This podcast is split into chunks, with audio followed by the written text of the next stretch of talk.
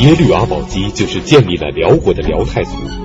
耶律氏家族本是掌握兵权的夷李锦，那么阿保机是怎样当上可汗的呢？阿保机的几个弟弟为了夺取可汗之位，三次叛乱，史称朱棣之乱。契丹的另外几个部落也联合起来向阿保机开战。那么阿保机是怎样应对这些变故的？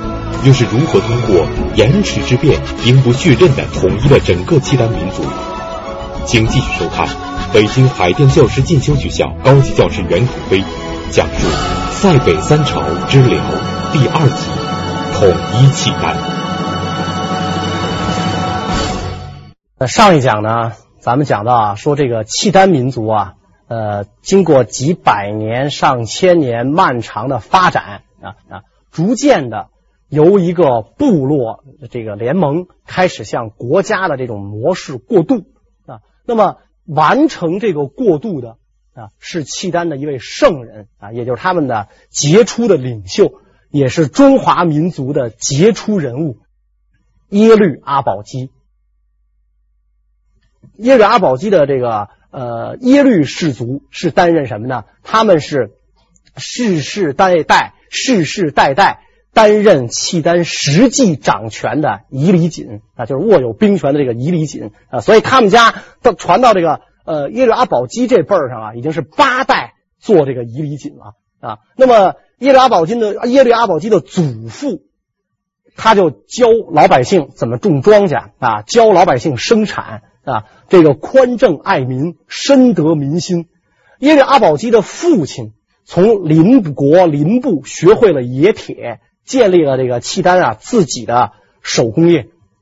那我们知道，当年汉武帝反击匈奴的时候，是吧？大败匈奴，匈奴的这个呃，就是它的生产水平啊，落后到什么程度呢？它的箭的箭头，匈奴人放的箭的箭头。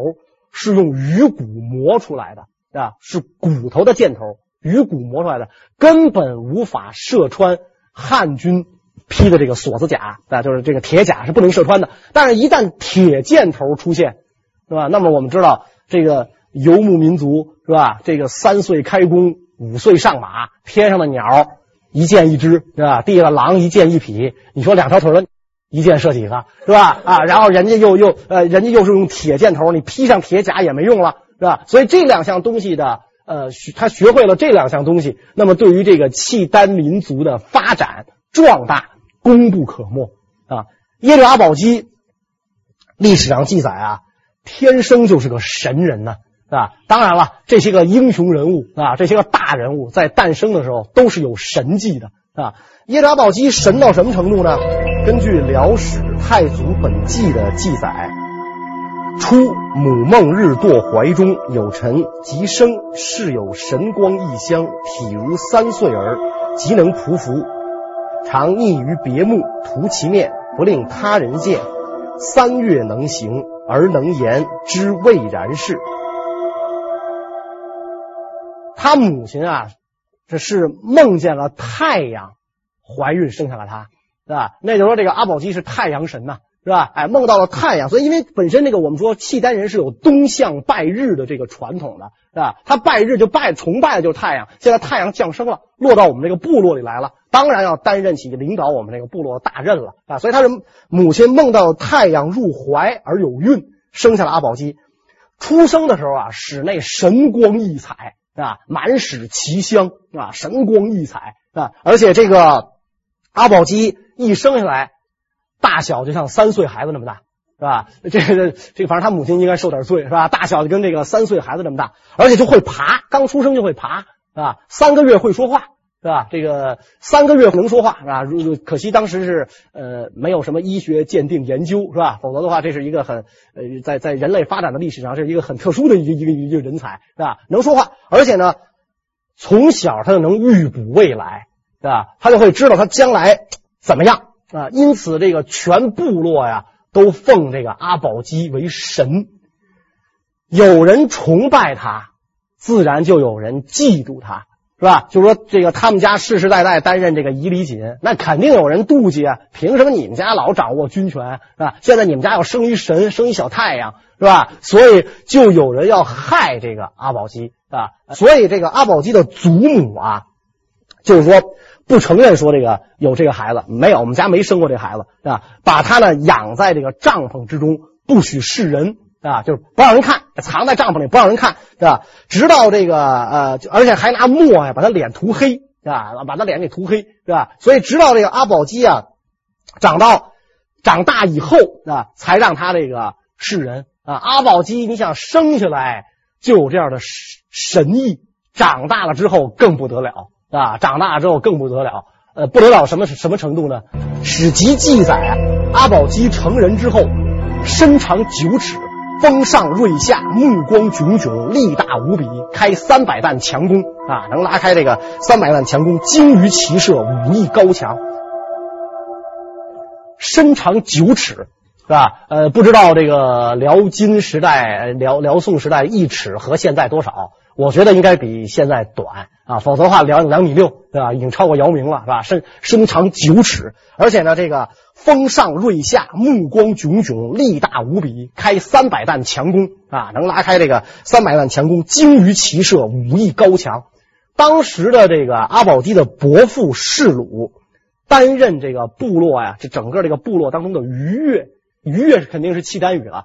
汉文书籍里写写作总知军国事啊，总之军国事应该相当于中原王朝的宰相。啊？应该相当于中原王朝的宰相。后来这个辽建立之后，于越成为辽国大臣最高的头衔。有辽一代，整个辽二百一十年担任逾越的只有三个人啊，就就是获得过这个头衔的只有三个人，是吧？等于位在群臣之上，是吧？所以当时这个部落里的这个逾越呢，就等于他的地位啊，比夷李锦还要高啊，还要高。那，阿保机的伯父就是这个逾越。是吧？那么阿保机的伯父看那个阿保机啊，那是打心眼里喜欢，越看越高兴啊。说说我我家千里驹啊，将来我们这个部落的振兴啊，我们这个民族的发展壮大，全在此子身上啊。对他疼爱有加，精心教养。然后这个阿保机和自己的堂弟耶律和鲁两个人的关系非常好啊，亲若手足啊，两个人几乎同岁，亲若手足，同吃同住啊。后来这个呃。耶律和鲁成为阿保机帐下的头号大谋士，啊，也是契丹建国之后的第一位虞越，是吧？两个人经常联手作战。有一次呢，这个契丹人啊对外去讨伐这个士纬啊，这个士纬啊就是古蒙古人啊，去讨伐他们。这个士纬民族啊也是出自这个东胡系统啊，出自这个鲜卑部，其实跟这个呃契丹民族应该说是。呃，有同源啊，出于同源，所以契丹民族讨伐他，讨伐这侍卫。当时呢，阿保机率千余精骑进攻这个侍卫，包围了侍卫人的营帐之后，完颜和鲁啊，这个耶律和鲁呢，就跟阿保机讲啊，说咱们啊，最好能够做到啊，用《孙子兵法》，咱们就汉人的《孙子兵法》上讲，就是不战而屈人之兵，是吧？咱没必要打，打的话呢，动刀兵啊，杀人一千，自损八百，咱们划不上啊。说这样。你领兵施加压力，我单骑进帐劝侍卫投降啊！阿保机说可以啊，这个这个，因为这个呃，荷鲁是永远以这个辅佐功臣自居啊，所以危险的时候我上啊，危险的时候我上，然后成功的时候你来啊，你来，阿保机也当仁不让啊，可以你去吧啊，既然你这么勇敢，所以这个耶律和鲁单人就进入这个侍卫的营帐，劝说这个侍卫的首领投降。是吧？士纬首领一看这完颜这个耶律和鲁啊，就气度不凡啊，这个仪表过人啊，哎呀，这个人就不得了啊！出了帐篷再一看啊，千余精骑，刀出鞘，弓上弦啊！看来我打也打不过，投降这样的人，我也不丢人啊，挺好。于是这个侍卫部落就归顺了。归顺了之后，契丹的力量就壮大了啊！哥俩回来。这个他们的这个伯父就是这个于越非常高兴啊啊！你看兵不血刃啊，就征服了这么多部落啊，那获得了这么多牲畜啊，大片的草场是吧？非常好。当于越的伯父士鲁非常赞赏阿保机，这却使士鲁的亲生儿子心生记恨。为了自己能够早日当上于越，世鲁的儿子竟然发动兵变，篡权夺位，杀死了自己的亲生父亲。这突然发生的变故，使整个部落乱成一团。那么阿保机是如何处理此事的呢？在这种情况下，阿保机振臂一呼，对吧？率领两千精兵奋起平叛，把他的这个呃杀了父亲的弟弟啊，就给活捉了，对吧？活捉之后呢，他这个弟弟啊就说啊，说这事儿不是我干的，啊？这事不是我干的，是有别人挑唆我。这我与这个挑唆我这个这个贼子啊不共戴天，对吧？阿保机说：“那那贼子哪去了？已死于乱军之中了，是吧？已经被你们杀了，啊，这就变成了死无对证了，是吧？”阿保机明明知道他这个弟弟胡说八道，是吧？也知道这个人极其的这个凶险啊，这个不可以刑法威，不可以仁义交啊，这个人就简直就是软硬不吃啊，留着就是祸害。但是阿保机这个人非常仁慈啊，非常宽恕啊，所以他对这个何鲁就讲。说，咱这个弟弟弑父，罪大恶极啊！但是呢，这个他现在既然认罪了，他毕竟跟咱们是手足之情，所以不要杀害他。但是呢，咱们严加看管，把他看住了，让他别再作乱啊！所以这一次阿保机平叛，立下大功。经过部落的一致推举，阿保机先是出任夷里锦，掌握了这个兵权，然后。出任了这个逾越兼夷里锦啊，等于就变成了这个呃契丹部落里边的 宰相，兼任这个军队的最高统帅啊，所以他的地位一下就啊上升上啊。你这个时候啊，就已经到了唐朝的末年了啊。唐朝末年，当时的李唐王朝已经是面临崩溃，朝不保夕啊啊，在这种情况下。那么就给北方草原民族的这个兴起啊，提供了很大的机会。而且呢，由于中原混战，那因为李唐王朝他管不了自己的手下这些藩镇了嘛，就这些节度使们，他管不了这些节度使互相攻伐，这个形势啊，就俨然回到了春秋战国时代，是吧？所以，因为他们互相攻伐，等于这样一来的造成的结果就是天下无主，中原大乱。中原大乱，很多中原人为了避难，就开始越过长城啊，到了这个呃北方去发展啊。大量的中原人北上，那么在当时，他们这个把这个草场可能都变成了耕地，是吧？契丹有了农耕，有了定居，学会了冶铁、织布、晒盐等等等等，对于契丹民族的发展，在当时是很有利的。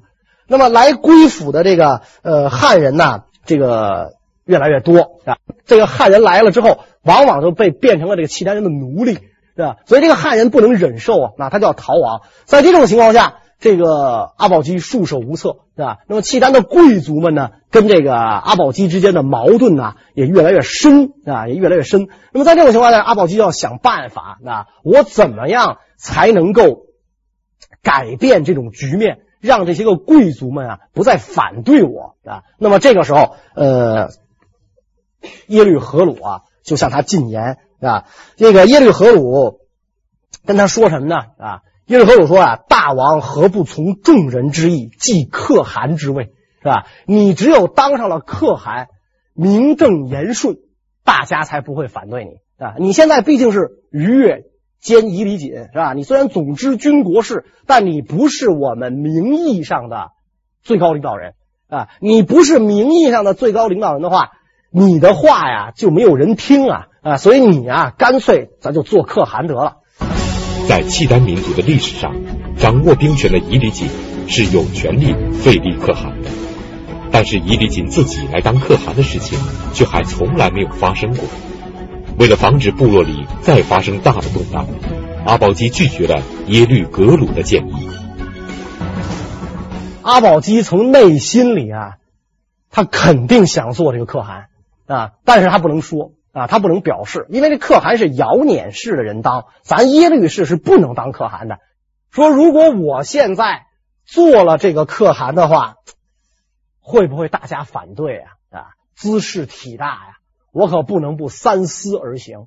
那么这个时候，呃，何鲁就说了：“就因为他们家当了可汗，是吧？君臣名分乱了，是吧？然后纲纲常全都全都乱了，是吧？然后咱们这个民族呢，仰人鼻息啊，不是归附于这个北方民族，就是归附于唐朝。现在咱们该自己发声了，是吧？咱们该强大起来了，啊，顺天应人，啊，您现在出任可汗，顺天应人就应该您当。阿保机沉吟再三，啊，你说的。确实很有道理、啊，看来我这个如果要不担任这个可汗的话，那确实是太对不起老百姓了，是吧？逆天背礼呀、啊，这是不行的。于是呢，这个阿保机在众人的推戴下被选举为可汗，然后他给中原王朝啊上表啊。当时的这个呃中原王朝已经是就怎么说就有一会儿没一会儿了，是吧？呃，公元九百零七年。唐朝的节度使朱温废梁废唐自立，建立了梁。中国历史就开始进入到了五代十国时期。这个五代十国时期啊，咱们听这名字就能听得出来，怎一个乱字了得呀、啊，是吧？中原黄河流域五十三年换了五个王朝，梁、唐、晋、汉、周。啊，因为这五个王朝在历史上都有过啊，所以在这五个王朝前面都加个后字，是吧？梁、唐、晋、汉、周，最长的后梁十七年，最短的后汉四年，还换俩皇帝啊，还换了俩皇帝，是吧？那么五十三年是什么概念？这个盛世王朝，一个太平天子在位就能到这数，是吧？汉武帝就五十四年吧，啊，五十四年。这个康熙皇帝六十一年。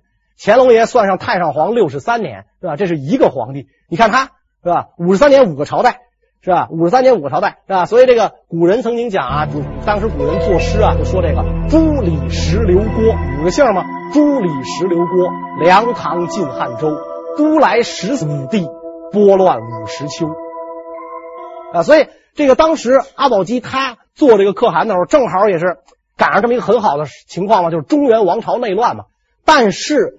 契丹的可汗继位必须要通报给中原王朝，理论上应该得到中原王朝的册封，是吧？所以这阿保机就派人啊入梁去见这个梁太祖朱温，希望得到朱温的册封。他给这个梁太祖上表怎么说呢？他说呀，这个我们原来那位可汗啊，自知自己德行不够，所以呢，呃，他就去了啊，他就去了。他去了之后呢，他立下遗命，让我继任可汗，是吧？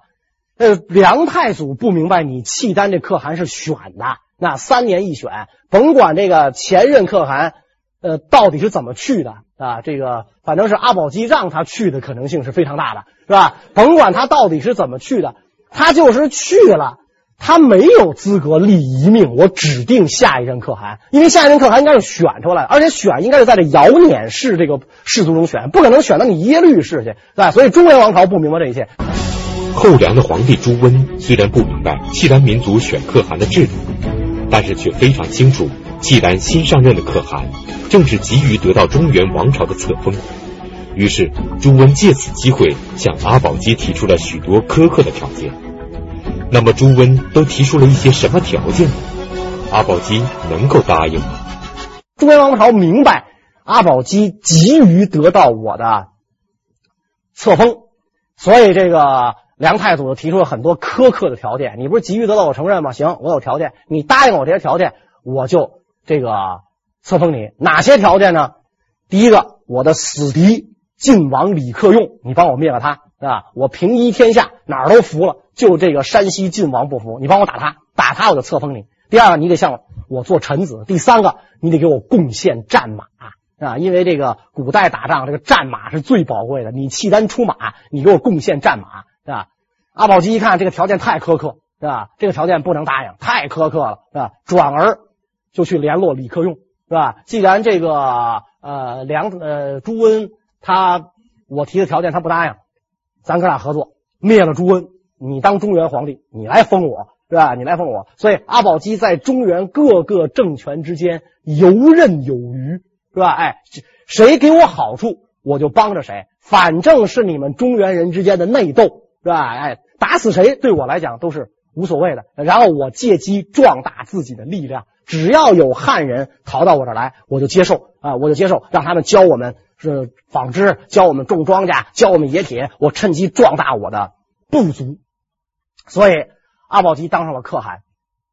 这个可汗啊，我们讲啊，三年一选，是吧？三年一改选，结果阿保机一连干了九年，没有改选的意思，是吧？就是你哪么你那个就是表示一下啊，是吧？哎，到这个改选的日子了啊，咱们改选一下，然后你暗中布置一下，最后大家一投票，百分之百通过还是我，你哪怕你布置一下啊？没有，是吧？没有啊，连着连着九年啊，一直是他，所以这个时候啊，这个底下这帮契丹人就就就急了。啊，就急就不干了，啊，怎么不干呢？首先是谁不干呢？首先就是阿保机的兄弟们不干了，是吧？因为这个可汗的这个位置现在已经由遥辇氏转到咱耶律氏手里，应该是三年一选。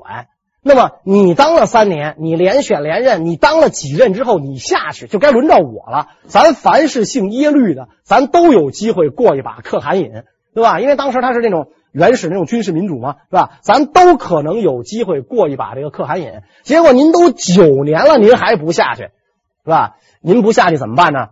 我帮您下去吧，是吧？于是这个阿保机的兄弟们就起兵作乱，啊，这就是这个辽史记载的朱棣之乱，一共三次啊，一共三次。阿保机是什么人啊？那么容易就让你们给我乱了啊？才智过人呢，是吧？所以阿保机。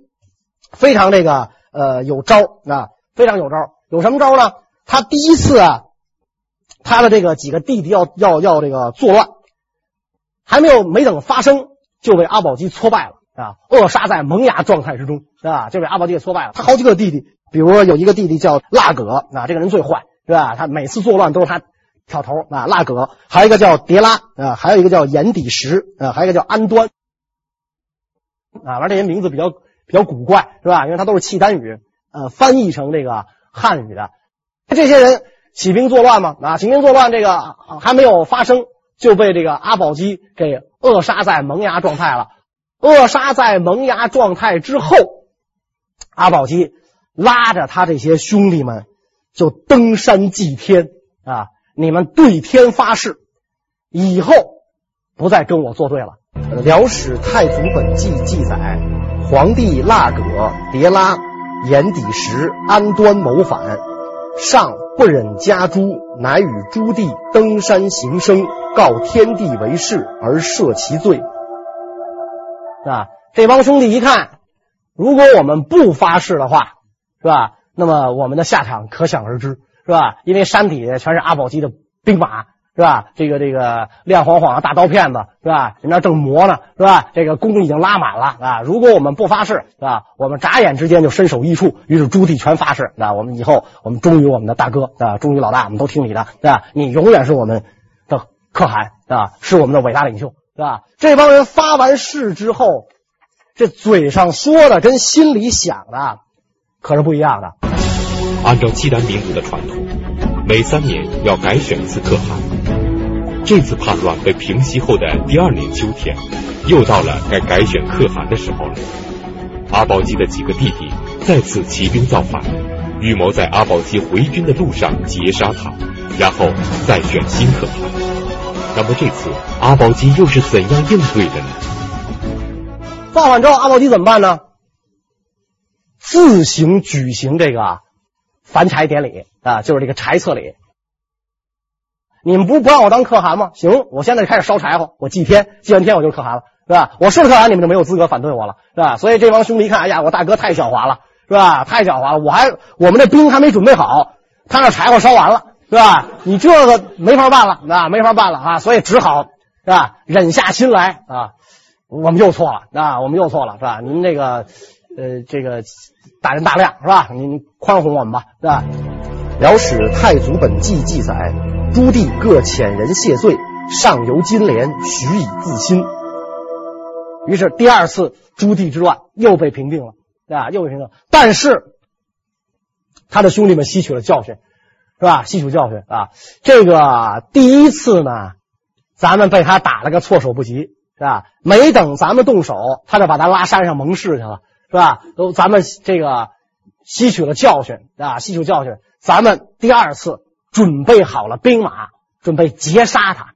没想到咱准备好兵马，咱准备兵马的速度再快，也没有他准备柴火的速度快，是吧？就没等咱出兵，他那烧柴祭天了，他可汗了，是吧？你这东西，咱得吸取教训，吸取什么教训？咱也准备柴火，对吧？这就这这这不是谁烧柴火谁就是可汗吗？这有什么不会的？咱也准备柴火。所以第三次朱棣作乱，朱棣也准备了柴火，是吧？先烧柴火祭天。祭了天之后，宣布腊葛是可汗，那我们这有选出新可汗了，腊葛新可汗，然后我们再出兵去打阿保机。这下我看你还怎么着，是吧？我先烧了柴火，谁先烧谁是可汗，对吧？所以他们行行了这个柴册礼，这个凡柴礼，然后这个举兵。当时的这个阿保机啊，还是在外啊，他并没有在这个他的这个营帐啊，就他的这个公帐里边。所以这一次这个。叛乱，这个叛军猛攻阿保机的老家啊，这个进军的速度很快啊，啊，猛攻阿保机的老家。在这种情况下，阿保机的夫人，也就是后来的辽国的皇太后述律氏，表现出了过人的一面啊。我们说这个契丹民族啊，它有母系氏族的遗存嘛，啊，所以女子的地位是很高的啊，特别是军长的这个。呃，就是夫人，就是就是可敦啊，他的地位是很高的，所以述律氏马上调集兵马啊。述律氏本身是回鹘人的后代，他这个是回鹘跟契丹人的混血啊，回鹘人的后代，所以他马上调集兵马，死守老营，直到这个阿保机援军赶到，将叛军一举击溃。这一次击溃了这个呃叛军之后，对于他的兄弟们啊，阿保机也就怒斥。啊，说你们屡次谋逆造反，你们不止一次了，事不过三，是吧？屡次谋逆造反，我数次加以宽恕，没想到你们这么反复无常，是吧？向天祭告了，不算，是吧？我烧了柴火，你们也烧柴火，是吧？你们屡次这个谋逆，是吧？如果再不严惩的话，是吧？那么这个我对不起祖宗，啊？咱们这个必须，咱这个部落呀，啊。得得一个人啊？鸟无头不飞，蛇无头不行是吧？咱必须得有一个人，不能这个让我们这个呃部落陷于这个混乱之中啊！所以阿保机让朱棣认错啊，你们认错啊，这个悔过，悔过之后呢，把这个朱棣释放回家啊，弟弟们可以放啊，他的弟弟们可以放，底下的这些人跟着他叛乱的这个三百多人。经过审判啊，这个部落里边的长老们开会审判，最后宣布一律处死啊。但是这阿保机宅心仁厚是吧？处死之前，给这三百多人开了一个盛大的篝火晚会啊，让他们尽情的歌舞饮宴，通宵达旦啊，玩够了啊，摔跤、射箭，想玩什么玩什么啊。玩够了之后，第二天，这个阿保机派人。到各个营帐啊，到这些人居住的营帐去宣读这些个叛逆者的罪状。《辽史太祖本纪》记载：上叹曰：“置人于死，岂朕所欲？若只负朕功，尚可容待。此曹咨行不道，残害忠良，涂炭生民，剽掠财产。民间稀有万马，今皆徒步。有国以来，所未尝有，实不得已而诛之。”阿保机不无感叹地说呀：“说置人于死地呀，本来不是我的愿望啊。上天有好生之德啊，而且有咱们都是手足同胞啊，一个祖先啊，都是白马青牛后代是吧？咱们繁衍下来，我本来不想杀你们啊。如果你们仅仅反对的是我个人的话，我完全可以宽大你们啊。你们不就不让我当可汗吗？是吧？我完全可以宽大你们。”但是你们咨行不道，残害忠良，涂炭生民，劫掠财产，致使得我们的民族陷入深渊。这三次平叛战争啊，打完了之后，对于这个契丹族来讲，损失惨重到什么程度呢？人口减少了十多万，啊，减少了十多万，这个马减少了上万匹，啊。所以这些人一律处死。但是他的兄弟们被赦免了，所以这样看起来，阿保机这个人呢，顾念手足之情，刀下留地，为史官称道，是吧？我们可以看啊，呃，在中国历史上，尤其是皇家，是吧？尤其是皇家，兄弟相残是史不绝书啊。皇帝最关心的是什么东西？是他屁股底下这把椅子，是吧？这个东西他是最关心的。什么父子情、夫妻义、手足情，这不是他关心的。我们知道，中国历史上的很多明君圣主，在杀起自个儿兄弟来是毫不手软的。比如唐太宗李世民，是吧？这个如果跟阿保机比起来的话，那不能不说，这个阿保机能做到这一点，心胸广大。是吧？这这一点做的很不错，那很不错。这个阿保机啊，他能够宽恕敌人，实际上正是证明了自己力量的强大，是吧？所以我们看啊，中国历史上也是这样，你越是强大的王朝，越开放，是吧？越能包容反对力量，是吧？你越是这种就是这个呃，怎么说呢？就是呃，走向没落的时候。这挣扎的越紧的时候啊，他往往呢，就是说他对待这个政敌啊，呃，就是他的他这个越实行这种苛政啊，或者叫暴政啊。所以阿保机在他建立的时候，我有这种胸怀啊，我有这种胸怀，我知道是吧？凭着我的力量，将来契丹民族是吧，在我的领导下会走上强大，走上繁荣，我的弟弟们会拥护我的，所以我不怕。三次朱棣之乱被平定之后，整个部落在阿保机的领导下逐渐发展壮大起来。但是契丹一共有八个部落，其他几个部落看到阿保机的强大，害怕会被吞并，于是七个部落一起联手向阿保机发起了进攻。那么，机智的阿保机是怎样在兵不血刃的情况下统一了契丹八部的？契丹一共八部啊，是吧？你仅仅征服了一步啊。还有七步呢，是吧？你你你你打了半天都是跟自个儿兄弟在打呀，你还没有外战呢。所以当然，这个八部里，现在目前阿保机这一部是最强大的啊，它是不成比例的啊，不是说这个它只占八分之一，它最强大。但是那七部联合起来要对付阿保机，阿保机怎么办呢？以退为进啊！阿保机以退为进，交出了可汗的旗鼓。你们不是抢这东西吗？给你，我不要了啊！谁喜欢谁拿走，是吧？交出了可汗的旗鼓，然后你们觉得我这个地方好，水草丰美，是吧？给你，我不要了啊！但是呢，我有一个条件啊，我有什么条件呢？我手下汉人众多，你看我这么多汉人来投奔我，是吧？咱们可以风吹草低见牛羊。是吧？哎，茫茫大草原上啊，纵横驰骋，他们不行啊，他们太娇气啊。所以呢，你们你能不能这样？我把土地交给你，旗鼓交给你，你们也别再跟我作对了。我离开这个地方，我住一座城，我让我的这个汉人们啊住到城里去，我搬去跟他们一块生活。你们看怎么样？那七部想的太好了。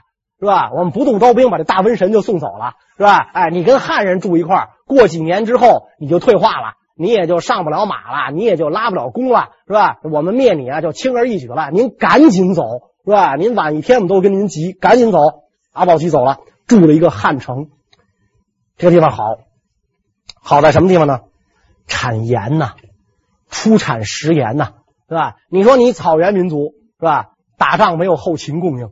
我不需要后勤供应吗？是吧？天上飞的，地下跑的，过去什么我给一件，一烤我就吃了，是吧？盐你是必须的呀，是吧？这个东西你不能没有啊，是吧？你得你得有盐呢。所以阿保机这儿出产食盐，其他各部要吃盐就得找耶律阿保机，是吧？你得你得跟我拿东西交换吧，是吧？哎，你得拿拿东西跟我交换吧。所以我的力量越来越壮大，在。力量越来越壮大的情况下，这个阿保机就想着我怎么把那七部啊给收拾了啊？怎么给收拾了呢？这个就有人给给他这个出主意了啊，就他就是他的这个呃史籍上没有没有记载啊，其实给他出主意的呢，就是他的呃妻子，就是这个庶律氏给他出主意啊，说怎么对付这七部啊，哎，大王扶耳上来，咱如此这般就把这七部解决掉啊。阿宝这一听，好主意，跟那个七部的领导人说啊，说咱们是不是同族兄弟啊，是吧？你们吃了我盐，你也不来感谢感谢。七部一听有道理啊。是吧？而且这这个这帮人也胸无大志嘛，是吧？把阿保机赶走了之后啊，跟那个草原上，这现在没没有没有人压迫我们，没有人压着我们了啊，我们可以这个酒池肉林啊，我们可以这个胡吃海塞啊，我们可以醉生梦死。阿保机又这么提供钱，多好啊！是吧？是应该感谢感谢人家。于是这些人赶着牛羊，抬着酒浆，就来赴契丹氏鸿门宴，是吧？就来了。啊，于是这个大家就开始这个呃大块吃肉是吧？这个大碗喝酒是吧？酒酣耳热之际，伏兵四起啊！阿保机早就这个埋伏好了嘛，是吧？伏兵四起，亮晃晃的大刀片子向着这帮人脑袋上就砍过去了，是吧？七部贵族一下全部被被杀死啊！这就是这个呃契丹历史上著名的盐池之变。啊！一下这七部贵族全杀死了，再也没有人能够反对这个阿保机了啊！所以阿保机在这个契丹当中的，在契丹民族当中的地位不可动摇啊。那么这个时候啊，当然了，可汗的位置就又回到了这个阿保机的手中啊。然后这个阿保机吸取了以前朱棣作乱的教训。那么，再到选可汗之年，阿保机就准备实行这个呃选举的典礼，是吧？那么，我我我得选一下嘛，这形式还是要走的啊。呃，请大家选可汗候选人一名，我是吧？哎，同意还是不同意，是吧？呃，同意，咱们就、呃、生活微笑的继续，是吧？不同意，我的弟弟们和七部大人们。